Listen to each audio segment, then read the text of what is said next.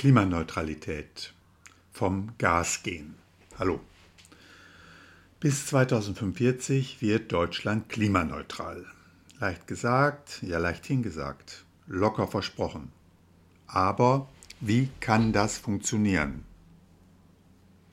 Vielleicht müssen wir das Thema ganz anders angehen.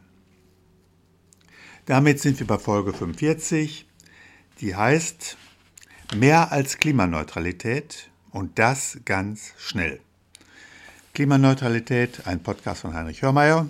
Robert Habeck und Co. wollen Klimaneutralität bis 2045 hinbekommen. Doch allein ehrlicher Wille, wohlbedachte Worte und viel Geld werden es nicht schaffen. Wie Klimaneutralität in der Realität gelingen kann, will dieser Podcast zeigen. Als Student habe ich die Sowjetunion und Ostasien bereist. Ich habe vorher mit anderen Globetrottern gesprochen, mir Reiseführer beschafft und Infos über preiswerte Übernachtungen, habe Flüge und die transsibirische Eisenbahn gebucht, mich gegen Tropenkrankheiten impfen lassen und eine Malaria-Prophylaxe durchgezogen. Die Kosten habe ich inklusive einer Notreserve kalkuliert und mit dem Stand meines Bankkontos abgeglichen. Alles ließ ich nicht planen. Die Reise war fantastisch, auch wegen der vielen nicht vorhersehbaren Erlebnisse sei es auf der Fähre von Russland nach Japan, sei es im Dschungel an der Grenze von Thailand und Myanmar. Nun sollte man meinen, dass Robert Habeck trotz aller Unwägbarkeiten mindestens so gut plant, wie wir bis 2045 klimaneutral werden. Denn das ist ja viel wichtiger als eine Studentenreise. Doch es ist nicht der Fall. Es gibt keinen offiziellen Plan, wie wir klimaneutral werden. Die Bundesregierung sagt einfach, dass sie Deutschlands Klimaneutralität bis 2045 schaffen wird, gibt auch Zwischenziele vor, erläutert diese aber nicht. Erläutert nicht, wie diese erreicht werden können. Ziele zu verkünden ist einfach. Hoffnung wecken kostet nichts. Wäre ich 1978 so losgezogen, hätte meine Reise schon auf dem Flughafen Sheremetjewo in Moskau ein Ende gefunden, mangels Visums. Die Bundesregierung hat keinen Reiseplan, ist sich noch nicht einmal über die Strecke einig, hat keine Tickets für Züge oder Flüge, landet womöglich in der Postkutsche. Im Verkehrsbereich ist es schlimm. Minister Wissing weigert sich, wirksame Maßnahmen zu ergreifen, um sein Zwischenziel zu erreichen. Will noch nicht einmal in die Postkutsche einsteigen. Momentan steigen die Verkehrsemissionen. Gegenüber 2020 geht es mit der gesamten Treibhausgasminderung rückwärts. Werden die Treibhausgase nicht weniger, sondern mehr. Die höchsten Zuwächse sind dabei noch nicht mal beim Verkehr, sondern bei den Kraftwerken, also im Bereich von Robert Habeck. Darüber sagt er lieber nichts. Anstatt vorwärts ruckelt die Bundespostkutsche rückwärts. Leider können wir nicht aussteigen. Wir sitzen alle eingeklemmt unter demselben Verdeck. Hoch auf dem grünen Wagen sitzt Schwager Robert. Doch nicht vorwärts, sondern rückwärts die Rosse traben. Und lustig schmettert sein Horn überhaupt nicht. Niemand weiß, wann wir wieder so niedrige Emissionen erreichen werden wie 2020. In diesem Jahr jedenfalls noch nicht. Die Bundesregierung, genauer das Klimaschutzgesetz, legt sich also nicht auf irgendwelche Maßnahmen fest. Doch gibt es auch das absolute Gegenteil. Wir wären nicht Deutschland, hätten sich nicht schon namhafte Forschungsinstitute an die Arbeit gemacht, alles akribisch auszurechnen. Agora Energiewende hat beispielsweise detailliert vorgerechnet, wie es ihrer Meinung nach bis 2045 klappen wird. So werden wir uns weitgehend vegetarisch ernähren, der gesamte Verkehr läuft elektrisch ab. Die Gebäude werden nicht mehr mit Öl oder Gas beheizt. Alle Kohle- und auch Gaskraftwerke sind abgestellt. Stahl wird nur noch mit grünem Wasserstoff oder elektrisch erschmolzen. In allen Zementwerken wird das Kohlendioxid aus dem Abgas abgeschieden und die chemische Industrie bekommt als Rohstoffe kein Gas und kein Öl mehr. Außerdem waschen wir Millionen Tonnen Kohlendioxid aus der Luft heraus und machen sie anschließend unschädlich. Naja, das alles lässt sich denken und rechnen. Man kann über den Preis den Leuten Fleisch, Milch und Eier verleiden und 2045 die letzte Tankstelle stilllegen. Man kann alle Gas- und Ölheizung verbieten, muss dann aber, wenn Windstille, Dunkelheit und Frost zusammenkommen, den Strom für Millionen Wärmepumpen rationieren. Wer in der Industrie keine Nullemissionen hinbekommt, muss schließen oder ins Ausland abwandern. Der Exodus der energieintensiven Betriebe findet ohnehin schon seit Jahren statt, vor allem beim Aluminium.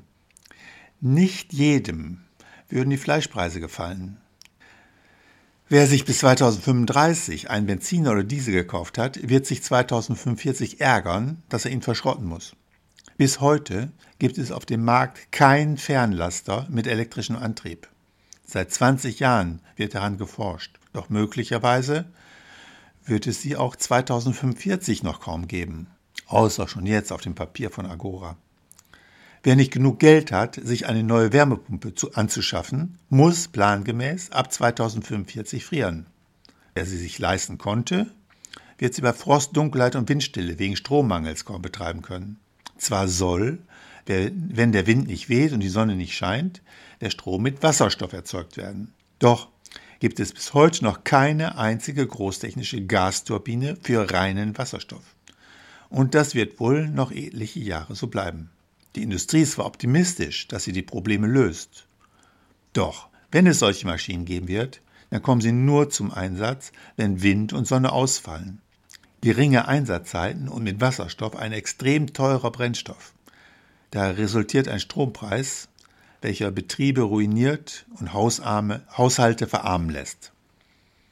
Übrigens bräuchten wir mehr Wasserstoffkraftwerke, als jetzt zusammen für Gas und Kohle in Betrieb sind. Wer wird deren Bau finanzieren?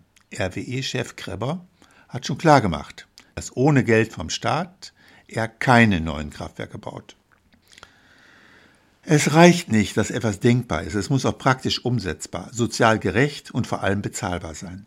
Unsere Volkswirtschaft muss wettbewerbsfähig bleiben. Klimaschutz hat nicht die Aufgabe, uns arbeitslos und arm zu machen. Robert Habeck ist ein Politiker. Er weiß, weshalb er zum Thema Klimaneutralität nichts Konkretes sagt. Er weiß auch, dass es seinen Wählern heute schon nicht passt, wie viel sie für Butter, Wurst und Schnitzel auf die Ladentheke legen müssen. Ihm ist klar, dass arme Leute kaum Umrüstungen auf Wärmepumpen bezahlen können, zumal das nur Sinn hat, wenn das gesamte Haus energetisch saniert wird. Als Wirtschaftsminister will er vermeiden, dass Industriestandorte aufgeben müssen. Alles zu subventionieren geht nicht. Es lässt sich leicht abschätzen, dass der Staat die Mehrkosten an so vielen Brennpunkten nicht ausgleichen kann. Schon atemberaubend, was Christian Lindner und Olaf Scholz jetzt tun und welche Namensschilder sie dran kleben. Unseren Kindern beweisen sie kein Sondervermögen. Sie hinterlassen ihnen vielmehr besonders hohe Schulden. Sie, wie auch Robert Habeck wissen, in einer Demokratie bleibt keine Regierung an der Macht, die ihren Bürgern ans Essen, an die warme Stube und sogar an ihre Arbeitsplätze geht. Mit den Plänen von Agora Energiewende wird es also nichts. Aber wie kommen wir zur Klimaneutralität? Die Klimabewegung ist naiv. Das Motto heißt, die Welt zu retten ist möglich, wenn wir nur wollen. Oder gar, was, wenn wir einfach die Welt retten? Es herrscht die Überzeugung, dass Klimaneutralität technisch kein Problem ist, dass sie langfristig mehr einbringt, als sie kostet, dass nur die Wirtschaft, weil auf kurzfristige Profite fixiert, engstirnig an alten Denkmustern festklebt. Die Politik benötige nur einen gehörigen Stupser, um das Ruder umzureißen. Wie schön wenn es so einfach wäre. Der Weg zur Klimaneutralität ist die wohl größte technische Herausforderung der Menschheit. Ihr gegenüber war es ein Klacks, die Atombombe zu bauen, ein paar Menschen auf den Mond zu schießen oder den Erdenrund mit Facebook, iPhones und Netflix mehr oder weniger zu beglücken. Die Umstellung betrifft nämlich nahezu alle Lebensbereiche, was wir essen, wie wir wohnen, wohin wir fahren, was wir uns anschaffen und wie wir arbeiten. Die Bundesregierung suggeriert etwas anderes. Alles bleibt schön beim Alten, nur die Treibhausgasemissionen sind weg. Doch, das wird es nicht geben. Gut, aber wie kommen wir zur Klimaneutralität?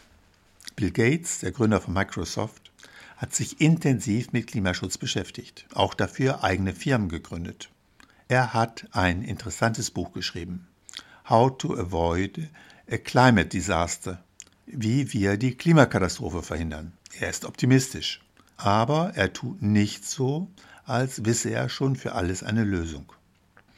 Sein Ansatz ist anders als bei den akribischen deutschen Experten, die meinen, sie wissen schon bis auf Nachkommastellen, was bis 2045 zu tun ist. Bill Gates hingegen meint, dass noch viele Lösungen fehlen. Er traut sich keine Kalkulationen zu, wie die Welt funktionieren wird, wenn sie endlich klimaneutral geworden ist. Wichtig ist ihm etwas anderes. Wie könnte der Weg dorthin aussehen? Was müssen wir tun, damit wir möglichst schnell die Treibhausgasemissionen nachhaltig senken? Wo brauchen wir Durchbrüche bei Forschung und Entwicklung? Wie können wir schneller und besser an Forschungsergebnisse kommen? Wie stellen wir sicher, dass diese auch realisiert werden? Agora, wie auch die Bundesregierung, setzt voraus, dass die Technik schon vorhanden ist, um die Ziele zu erreichen. Sie kalkulieren keine Kosten, bedenken keine Wettbewerbsfähigkeit. Bill Gates sieht das anders. Er fordert, dass wir die Wirtschaftlichkeit im Auge haben und analysieren, wo wir Innovation benötigen. Er verlangt, dass wir die Emissionen zunächst da senken, wo die geringsten Kosten auftreten, möglichst noch ein Gewinn winkt.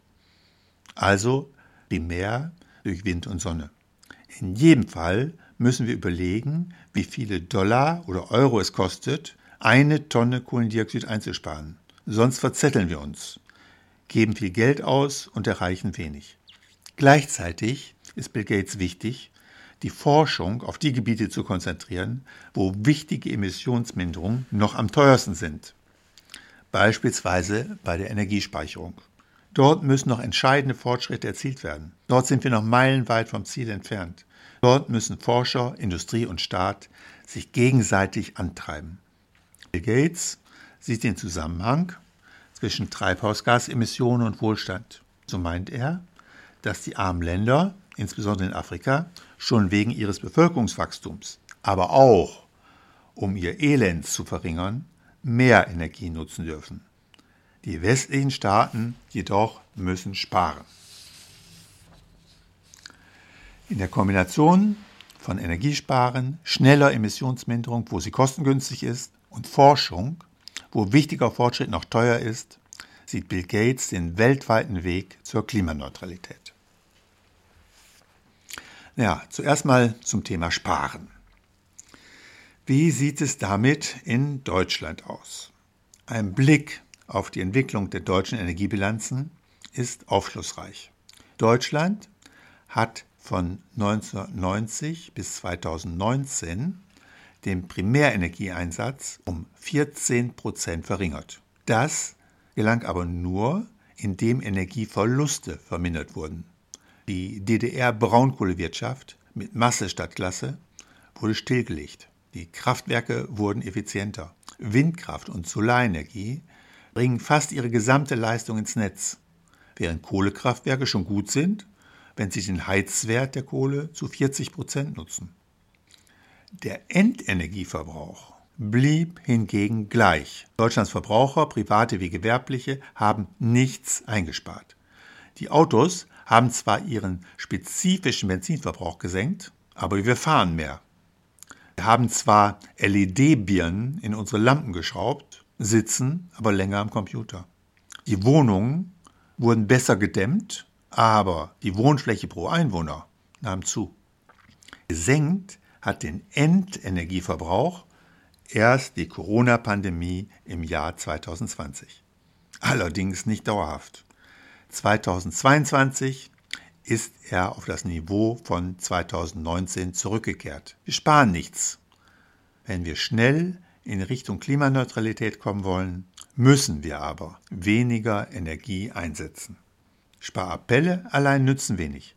Der Staat hat aber einige Mittel, uns zu weniger Verschwendung anzuhalten. Den Ärmsten das Leben schwer zu machen, kann nicht die Lösung sein. Wer als Rentner sich nur ein Leben im zugigen Altbau leisten kann, den soll nicht seine Heizkosten nach in den Ruin treiben. Angesichts der Inflation ist Hilfe für Arme notwendig. Doch die lässt sich klimafreundlicher hinbekommen. Ein Wegfall der Mehrwertsteuer auf pflanzliche Lebensmittel ist besser als die klimaschädliche Strom- und Gaspreisbremse. Die Wohlhabenden haben weit höhere Pro-Kopf-Emissionen an Treibhausgasen. Warum nicht Privatjets verbieten? Dafür müssen die Politiker nicht um ihre Wiederwahl fürchten. Dafür lässt sich eine breite öffentliche Unterstützung finden. Ein Wegfall des Dienstwagenprivilegs trifft keine BAföG-Studenten. Die Kfz-Steuer abschaffen und dementsprechend an der Tankstelle mehr kassieren, könnten wenig helfen. Ein schrittweiser Abbau der Pendlerpauschale trifft nicht den, der in München oder Berlin-Kreuzberg unter Wuchermieten leidet. Tempo 130 oder 120 auf Autobahn bringt nicht genug. Tempo 100 würde die Emissionen merklich verringern. In Holland funktioniert genau das. Autofahren wird bereits stark besteuert, vielleicht kann man es noch ein bisschen erhöhen. Doch schauen Deutschlands Wähler auf kein Schild so genau wie auf die an den Zapfsäulen. Und Deutschlands Politiker müssen auf Deutschlands Wähler schauen. Das ist Demokratie. Das ist auch gut so. Und das wollen wir nicht ändern. Selbst wenn Klimaschutz etwas anderes wäre. Dass Autofahren dennoch hoch besteuert wird, ist einzusehen. Dass Fliegen hingegen anstatt besteuert sogar noch subventioniert wird, ist ein Skandal. Der Staat ist nicht dazu da, Treibhausgasemissionen zu fördern. Ich kenne keine Ausnahme. Alle deutschen Regionalflughäfen werden subventioniert. Mit Geld von der Stadt, von den Stadtwerken oder durch ähnliche Konstruktionen. Wir brauchen keine Verkehrsflughäfen in Kiel, Paderborn oder Memmingen. Fliegen ist etwas für Leute, die nicht ganz arm sind. Klimaschädliche Subventionen sind schlecht. Klimaschädliche Subventionen für Wohlhabende sind erst recht ein Unding. Von 1000 Euro Rente kann ich keinen Flug auf die Kanaren bezahlen. Da brauche ich keinen Flughafen. Warum nicht die Flughäfen in Kassel, Rostock und Saarbrücken in Solarfarmen umbitten? Kerosin muss genauso besteuert werden wie andere Treibstoffe. Fliegen steigert seine Kohlendioxidemissionen wie kein anderer Sektor. Airbus freut sich über einen Rekord bei Flugzeugbestellungen. Das sind Bestellungen für fliegende Emissionsmonster. Niemand steigert seine Emissionen so sehr wie die Luftfahrt. Und es soll so weitergehen. Flugzeuge, die jetzt bestellt werden, sollen nach Lieferung mindestens 30 Jahre genutzt werden. Dabei sind wir weit davon entfernt, emissionsfreie Treibstoffe großtechnisch herzustellen oder gar wirtschaftlich einzusetzen. Fazit. Klimaneutralität wird es nicht geben, solange Fliegen ein Urlaubsspaß bleibt. Robert Habeck unternimmt nichts, damit wir weniger fliegen. Denn internationale Flüge landen nicht in der deutschen Klimabilanz. Und nur die gelten für ihn als Maßstab. Sparen ist ein Muss. Aber es tut weh, ist politisch schwer durchsetzbar und führt allein nicht zur Klimaneutralität. Was ich angeführt habe, spart vielleicht 10% unserer Treibhausgasemissionen. Doch schon dieses wenige ist politisch kaum durchsetzbar. Wir wollen aber nicht 10%, sondern 100% Treibhausgase einsparen. Also brauchen wir mehr erneuerbare Energie. Weil Wind- und Sonnenenergie inzwischen billiger sind als Kraftwerksstrom, können wir optimistisch sein, dass sie sich weltweit rapide und selbst im genehmigungsstarren Deutschland allmählich ausdehnen. Doch Allein mit Windrädern und Solarpanelen inklusive Netzausbau, Ladesäulen, E-Autos, Wärmepumpen, Umstellung der Industrie auf Elektrowärme und so weiter kommen wir nicht zur Klimaneutralität. Momentan haben wir gegenüber 1990 knapp 40 Prozent der Emissionen eingespart. Auf 70 Prozent, vielleicht sogar 80 Prozent Verringerung können wir kommen. Doch die letzten Prozente werden immer schwieriger also auch immer teurer. Die Industrie hat es schwer, auf Null-Emissionen zu kommen, insbesondere die Chemie und die Metallerzeugung. Auch 2045 werden wir noch einen Restbestand an Diesel- und Benzin-Pkw und Lieferwagen haben. Emissionsfreie Langstrecken-Lkw gibt es wahrscheinlich noch kaum. Vielleicht bin ich zu pessimistisch. Vielleicht haben wir bis 2045 elektrische Oberleitungen an den Autobahnen. Vielleicht überall Wasserstofftankstellen. Ich weiß es nicht. Diesel-LKWs werden wir sicher noch haben. Aus Altbauten werden kaum Niedrigenergiehäuser. Wärmepumpen sind in unzureichend gedämmten Althäusern keine Lösung. Wie wir auch bei Kälte, Windstille und Dunkelheit ausreichend mit Strom versorgt werden, ist aus meiner Sicht ungeklärt. Wie ich in der letzten Folge erläutert habe, ist Wasserstoff dafür wohl kein Allheilmittel. Extra Wasserstoffkraftwerke zu bauen, nur um an ein paar bitterkalten Winterabenden die Stromversorgung nicht zusammenbrechen zu lassen, wäre ein Riesenaufwand. Am schwierigsten ist eine Lösung, wenn die Emissionen nicht Kohlendioxid, sondern andere Treibhausgase sind, vor allem Methan und Lachgas. Das betrifft besonders die Landwirtschaft. Ohne mineralischen Dünger, der Lachgas entwickelt, wird es nicht gehen. Den Rindern das klimaschädliche Wiederkäuen abzugewöhnen, wird zwar versucht, man will so die Milchproduktion noch weiter steigern, aus Kühen Vollmilchautomaten machen. Das ist ihr Quälerei. Man kann debattieren, wie groß der nicht theoretisch, sondern bei vertretbaren Kosten unvermeidbare Rest an Treibhausgasemissionen ist. Ob 30 Prozent, möglicherweise 20 Prozent oder sogar weniger. Was auch immer man unter vertretbaren Kosten versteht.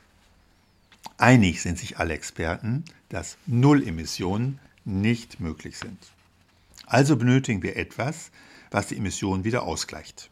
Gemeint sind Verfahren, welche Kohlendioxid wieder aus der Luft holen. Das ist möglich. Das ist auch von den deutschen Klimaexperten schon einkalkuliert worden. Doch muss man mindestens 2500 Kubikmeter Luft durch eine Filteranlage pusten oder saugen, um ein Kubikmeter Kohlendioxid herauszuholen. Das macht die Sache nicht nur teuer, es kostet auch viel Energie. Ist also nur sinnvoll, wenn diese zu 100% regenerativ erzeugt wird. Das wird dauern. Und wer soll das bezahlen? Wer geht voran? Alle Länder auf der Erde machen sicher nicht mit. Klimaneutralität ist ein internationales, ein weltweites Thema. In Deutschland hingegen tun Regierung wie Forschungsinstitute so, als gäbe es die 99 Prozent der Menschheit nicht, welche nicht in Deutschland wohnen. Es wird nur an die deutsche Klimaschutzbilanz gedacht. Was wir weltweit verursachen, spielt keine Rolle. Hauptsache, wir verringern die Emissionen in unserer Bilanz. Das Klein-Klein-Denken geht so weit, dass Robert Habeck mit aller Macht versucht, mehr Flüssiggas anzulanden, auch solches, welches in den USA durch Fracking gewonnen wird. Das ist nicht klimafreundlicher als Kohleverstromung, nur viel teurer. Das Portemonnaie seiner Wähler ist Habeck offensichtlich egal, wirklicher Klimaschutz auch. Hauptsache, Deutschlands Treibhausgasbilanz wird ein Prozentpünktchen besser. Doch, was können wir tun, damit wir so viel Emissionen vermeiden, wie der Klimaneutralität entspricht? Wie geht das am schnellsten, wie am billigsten? Warum Klimaneutralität nicht global denken? Fangen wir damit an, stärker europaweit zu agieren. Wir tauschen schon Strom mit unseren Nachbarn aus. Das lässt sich erweitern. Skandinavien produziert immer mehr erneuerbaren Strom. Mit dem können wir unsere Kohleverstromung zurückdrängen. Helfen würde auch, Solarstrom aus Südeuropa zu beziehen. Die Länder in Ost- und Südosteuropa haben keine Nordseeküste, weit weniger Wind als wir. Wenn wir unser Windpotenzial ausnutzen, können wir dorthin grünen Strom exportieren. In Polen, Tschechien und Ungarn so die Kohleverstromung verringern.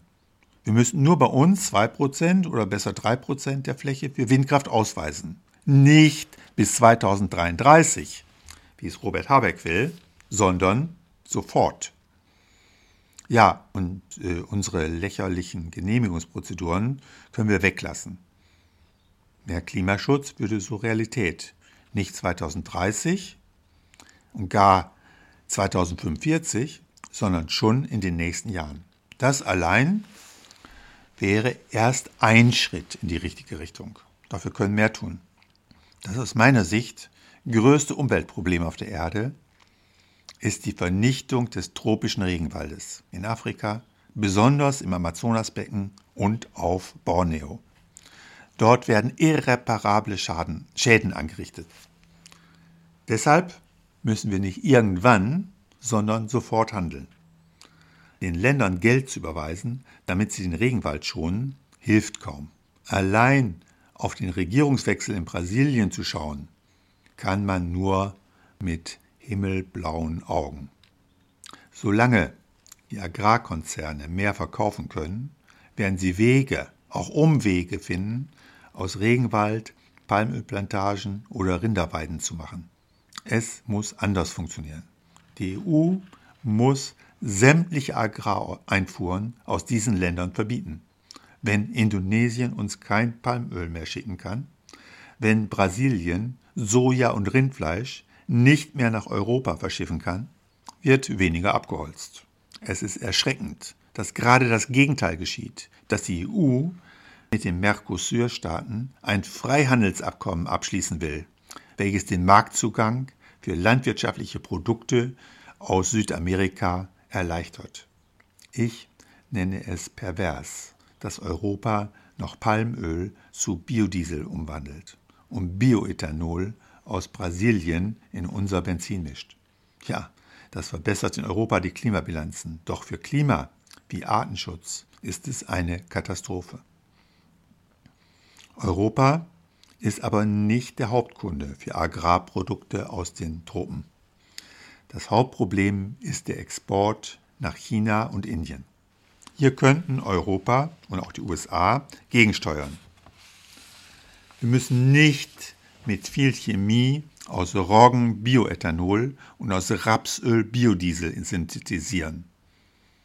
Statt unsere Ernten erst teuer und unter hohen Verlusten durch eine Raffinerie zu schleusen und dann in unsere Autotanks zu füllen, auch anstatt aus Mais Biogas zu erzeugen, könnten wir die Subventionen umlenken und Lebensmittel, vor allem Pflanzenöl, nach Asien exportieren. Wenn es sich für die brasilianischen Agrarkonzerne nicht mehr lohnt, Soja nach Shanghai zu verschiffen, wenn Indonesien sein Palmöl nicht mehr in Mumbai los wird, ist es mit dem Raubbau an den Tropenwäldern vorbei. Wenn es uns, also der EU, gelingen sollte, den Raubbau an den tropischen Regenwäldern zu stoppen, wäre das weit mehr als eine nationale Klimaneutralität. Aber wir können noch mehr tun. Ein anderes Thema. Aktuell plant Algerien den Bau von neuen Gaskraftwerken.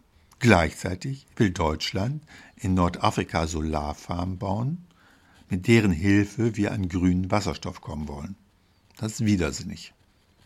Afrika zu helfen, sich mit Solarstrom von fossilen Energien unabhängig zu machen, geht schneller und mit weniger Energieverlusten als eine auch noch politisch, logistisch und technologisch unausgegorene Hightech-Lösung, die erst in 10 oder 20 Jahren wirkt.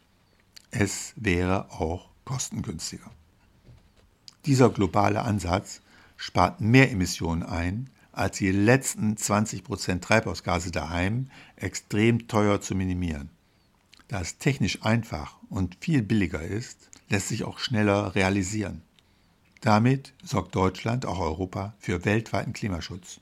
Das hilft in Summe mehr, als nur auf die nationalen Klimabilanzen zu schauen. Wichtig ist, dass es sofort geschieht, sonst ist der Regenwald futsch. Afrika verbraucht noch wenig fossile Brennstoffe. Aber wenn neue Kraftwerke erst im Bau sind, ist es zu spät. Von vornherein klimafreundlich ist einfacher als nachher umzubauen. So würde Deutschlands offizielle Klimabilanz zwar nicht verbessert, aber es würde weit mehr für den Schutz von Klima und Umwelt getan, als wenn wir uns nur darauf fokussierten, die letzten Prozente zur Klimaneutralität mit einem irrsinnigen Aufwand anzugehen. De facto würde mehr Treibhausgas eingespart als bei einer rein deutschen Klimaneutralität. Und es ginge schnell. Eine Tonne Kohlendioxid, die wir jetzt einsparen, ist weit mehr wert als eine Tonne in 2045. Was alles noch bis 2045 passiert, wissen wir sowieso nicht.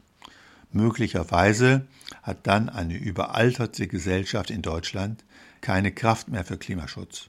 Wann genau wir klimaneutral werden, interessiert aktuell sowieso nichts und ändert aktuell auch nichts. Wichtig ist, sofort weltweit und ganz klar auch bei uns Treibhausgasemissionen zu verringern. Genug für heute.